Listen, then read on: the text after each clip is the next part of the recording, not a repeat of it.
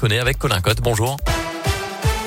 Bonjour Mickaël, bonjour à tous. À la une, ce matin, il avait mortellement percuté un cycliste de 80 ans sur un rond-point de Bénaud en novembre dernier. Un conducteur, un homme de 35 ans, a été condamné à 6 mois de prison avec euh, sursis cette semaine.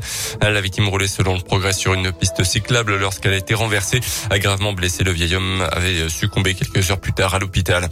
La première réunion publique mercredi soir à l'école Chalperro dans le cadre de la quinzaine citoyenne à Bourg-en-Bresse qui revient après deux ans d'absence avec cette annonce du maire de la ville Jean-François Debat. Les 6 hectares du site de la Flèche Bressane seront bientôt transformés en mini-quartier euh, sans qu'il n'y ait de calendrier précis pour l'instant. Prochaine réunion euh, demain à 10h au centre de loisirs de la Basilique pour les plateaux, euh, gares et, et les secteurs plateaux, gare et Bel Air. Dans l'actu également, le statu quo concernant l'allocation adulte handicapé, une proposition de loi portée par le député LR de Damien Abad, était en discussion hier à l'Assemblée, soutenue par l'opposition de droite comme de gauche. Le texte visait à ne plus lier le montant de cette allocation au niveau de revenus du conjoint. Un texte finalement rejeté par la majorité présidentielle.